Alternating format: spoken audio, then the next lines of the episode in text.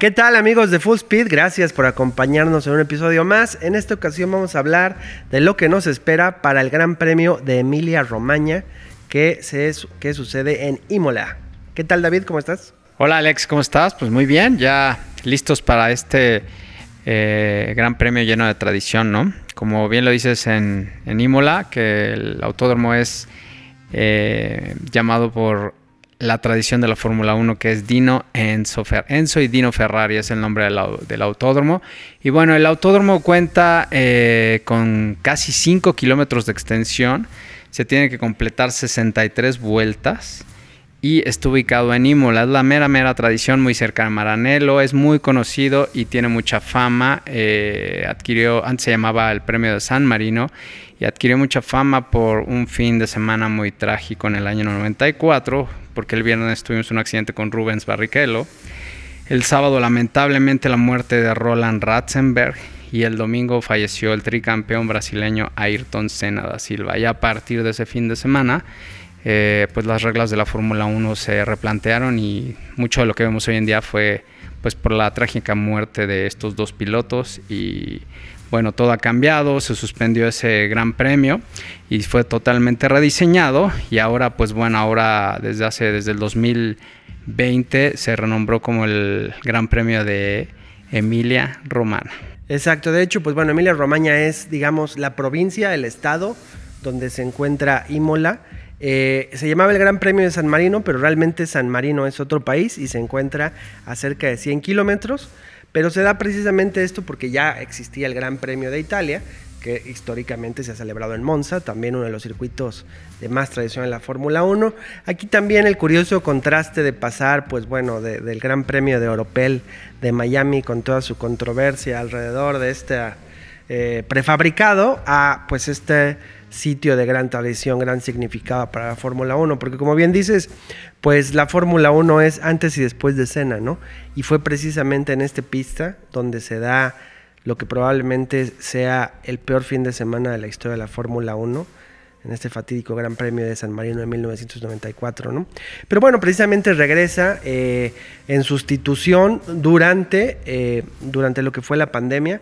Recordemos que se modificaron los calendarios, que hubieron países que por, sus, por todo lo que fue sus restricciones de, de la pandemia, de la cuarentena, pues no pudieron seguir, particularmente por ahí China, que es lo que ha estado reemplazando en varias ocasiones.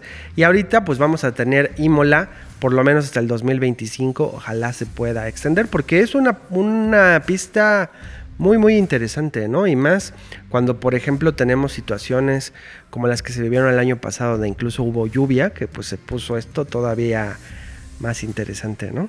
Sí, es un circuito muy interesante ya que posee 19 curvas, una sola zona de RS, pero el circuito es rápido, tiene curvas eh, rápidas y también unas curvas donde tienes que descender. Vemos que los autos, si vemos la vuelta en la página de Fórmula 1, eh, de octava bajan a segunda en unas 6 curvas promedio. Entonces es un circuito que exige mucho a la aerodinámica y a los pilotos y al desgaste también de los compuestos, también dependiendo cómo esté el clima. Sí, también pues algo, las vueltas son relativamente rápidas, el, récord de pista es sobre los 1 minuto 15 segundos establecido por Lewis Hamilton en el 2020, así que estamos hablando de que bueno, son 63 vueltas, pero bastante rápidas todas ellas, ¿no?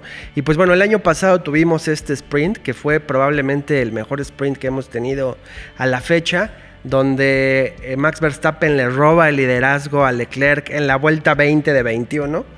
Eh, Checo pues también ahí estuvo batallando y logra colocarse en tercer lugar en el sprint.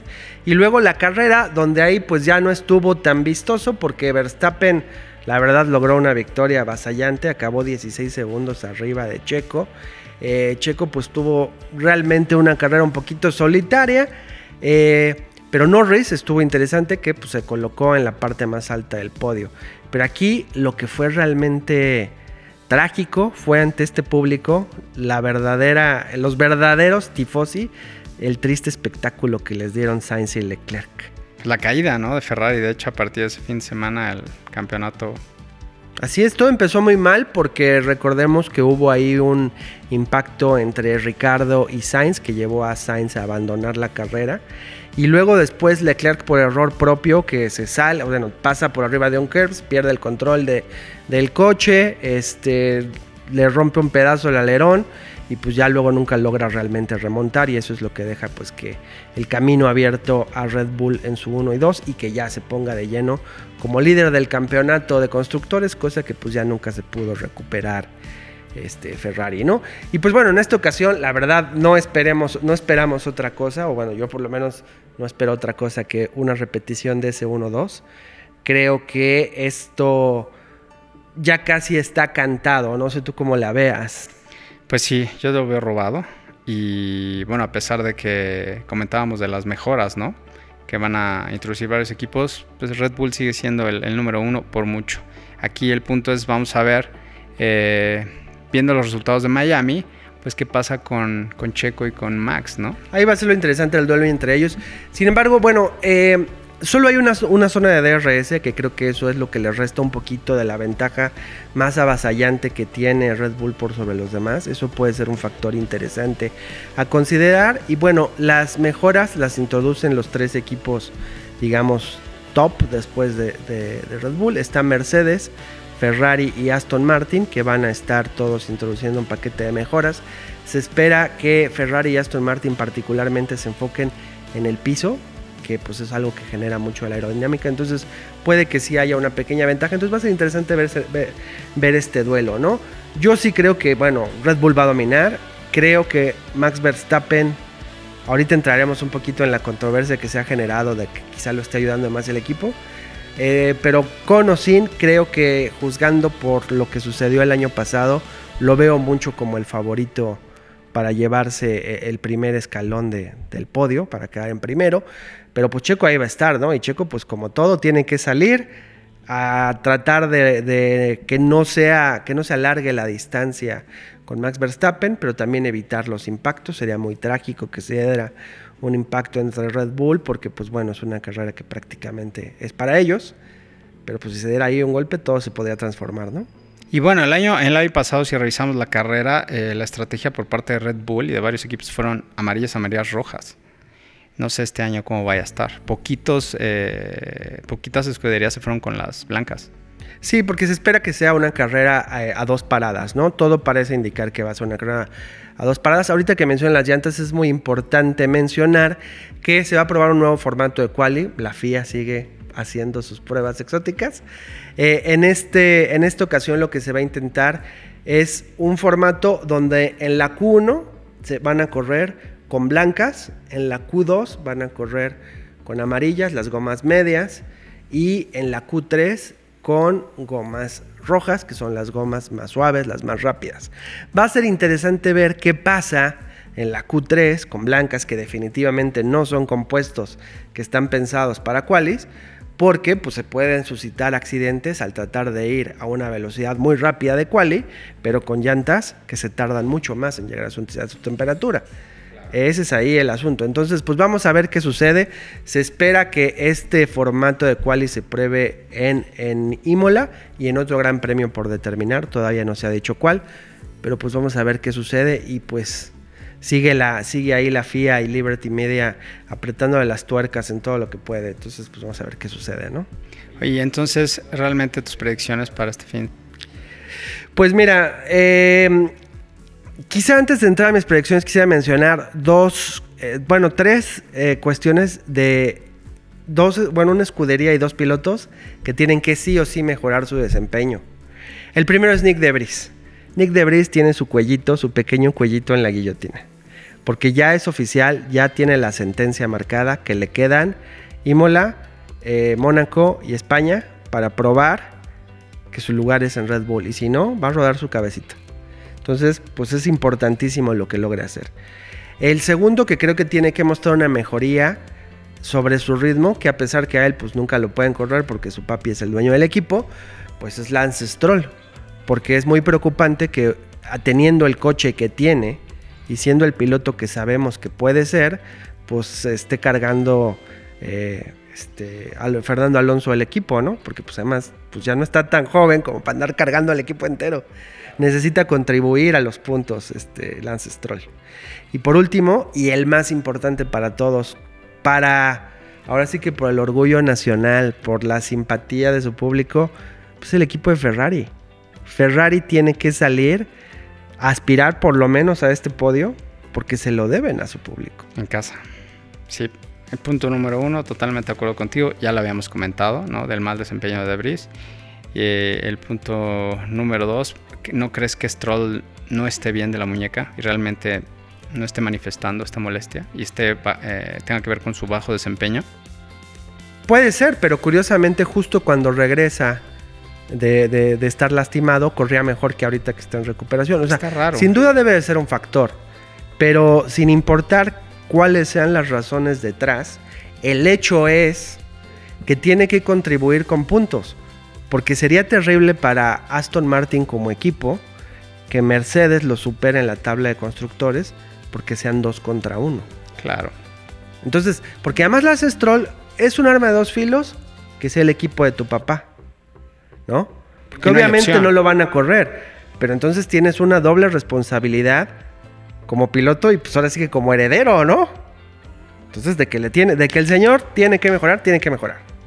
Y, bueno, Ferrari, ¿qué te digo? O sea, imagínate tú ser tifosi y vi la marea roja que vimos en Imola el año pasado, que por cierto se veía precioso. Imagínate eso y tener que lidiar con la tragedia que sucedió el año pasado con Ferrari. Pues los, los tifosi y Ferrari están en casa, están obligados, aparte que es un momento crucial del campeonato, para mejorar. Es el momento.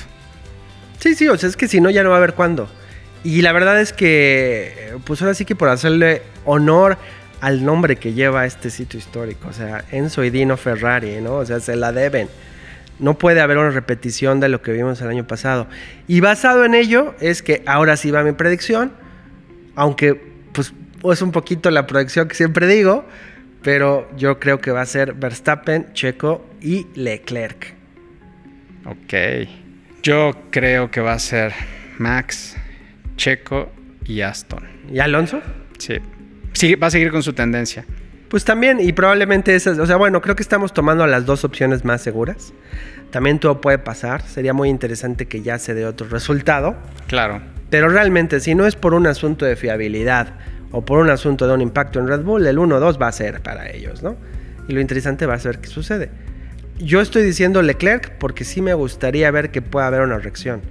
Pero también, así como pasó el año pasado, que fue crucial para sus aspiraciones para el título, creo que aquí también lo va a hacer.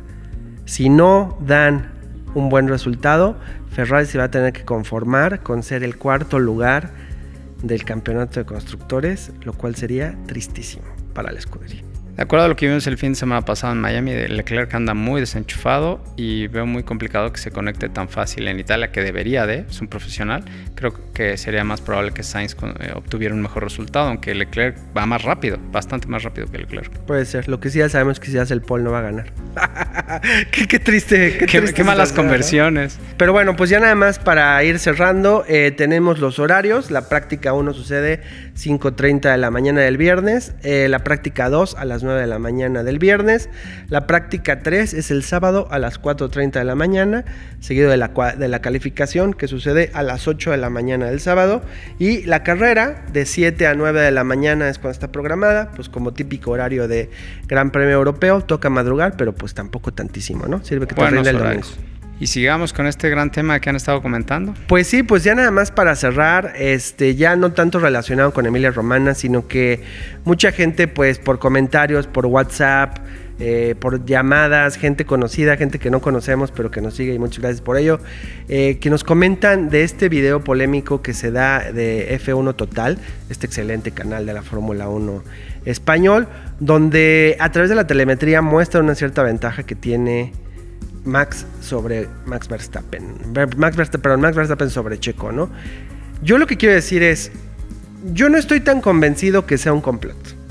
O sea, no sé, yo no tengo la capacidad de que con esa evidencia pueda decir, ah, no, sí, Red Bull está favoreciendo. Puede que sí, porque uno es Es un hecho que Max Verstappen es el número uno. Es un hecho que sí es favorecido. Lo que sí podemos estar seguros es esto. Si Checo tiene alguna oportunidad de contender y de ganar el Gran Premio, pues va a tener que ser como lo hizo Rosberg. ¿Cómo lo hizo Rosberg? Le tenía que ganar a Hamilton y a Mercedes. Y eso lo volvía más difícil. Entonces aquí está todavía ese asunto. No solo le tiene que ganar a Max Verstappen, que es un extraordinario piloto, sino que lo tiene que hacer incluso si tiene favoritismo por parte de Red Bull, que parece indicar, y no nos hagamos tontos, lo más probable es que sí haya. Entonces, teniendo eso en cuenta, ¿cómo ves la perspectiva de Checo conteniendo por el campeonato? Pues para mí, estos tres eh, grandes premios que siguen son cruciales. Porque puede significar este despegue de Max que ya no lo alcance Checo, como el stint que logró en Miami eh, con las blancas. Para mí estas tres carreras que son seguiditas como este gran premio que es de Max, luego sigue Mónaco, que depende de una buena de una buena pole, una buena quali. Y que Max va a salir por orgullo a, con todo, ¿eh? orgullo y venganza. Y España. Y esos tres van a ser, porque luego viene toda la campaña europea y es bastante complicado. Sí, porque incluso si sumáramos, supongamos, o sea, bueno, supongamos que quedan en todos uno o dos. Primero Max, segundo Checo, pues ahí estarías hablando que ya sería una diferencia de por lo menos 24 puntos. ¿no? Si sumamos la diferencia entre el 1 y 2, ya sin contar este, vueltas rápidas, pues sería difícil la remontada de lo que son 14 puntos ya más 24 pues estás hablando de 38 puntos que ya es, o sea, una victoria y media completa. ya estaríamos entrando al reino de, lo imposible. Entonces sí, definitivamente estas tres fechas son clave para, para, las esperanzas de contender por el campeonato con Checo. Esa es conclusión número uno. Conclusión número dos es, pues tiene que ganarle no solo a Max, sino a Max asistido por el equipo. Y pues conclusión número tres, incluso si no logra seguir contendiendo por eso, pues él, como lo, lo hemos comentado en otras ocasiones, pues sigue contendiendo por una carrera histórica y por un lugar entre los grandes de la Fórmula 1. Como lo hemos platicado, creo que Checo tiene que tirarle al campeonato y el resultado va a ser ese. Ser el, el tercer mejor piloto para Red Bull, ser uno de los mejores pilotos en la historia de Latinoamérica y así. Claro, y quedarse con el 1-2 en el, en el campeonato de pilotos, que sería un triunfo histórico para Red Bull de todos modos. ¿no? Entonces, pues bueno, y con eso, eh, con eso pues mantendría su contrato intacto. Doctor Marco ya salió a decir, Helmut, que pues el contrato de Checo, recordemos que es hasta la temporada de 2024, o sea, incluyendo correr el 2024, y que las cosas siguen como está, pues no tiene ni por qué pensar en cambiarlo, y es la realidad. Así que sin rasgarse las vestiduras, pues sepamos que Está difícil el campeonato, hay algo de esperanza, pero esta esperanza depende de factores muy complicados. Y con ello es, pues bueno, yo no me atrevo a decir que estén favoreciendo a Red Bull, pero, pero Red Bull a, Verstappen, pero las cosas parecen indicar que sí lo están haciendo. Sí, muy bueno, muy bueno ese video. Y la verdad, pues los datos duros, ¿no? Son números a final de cuentas.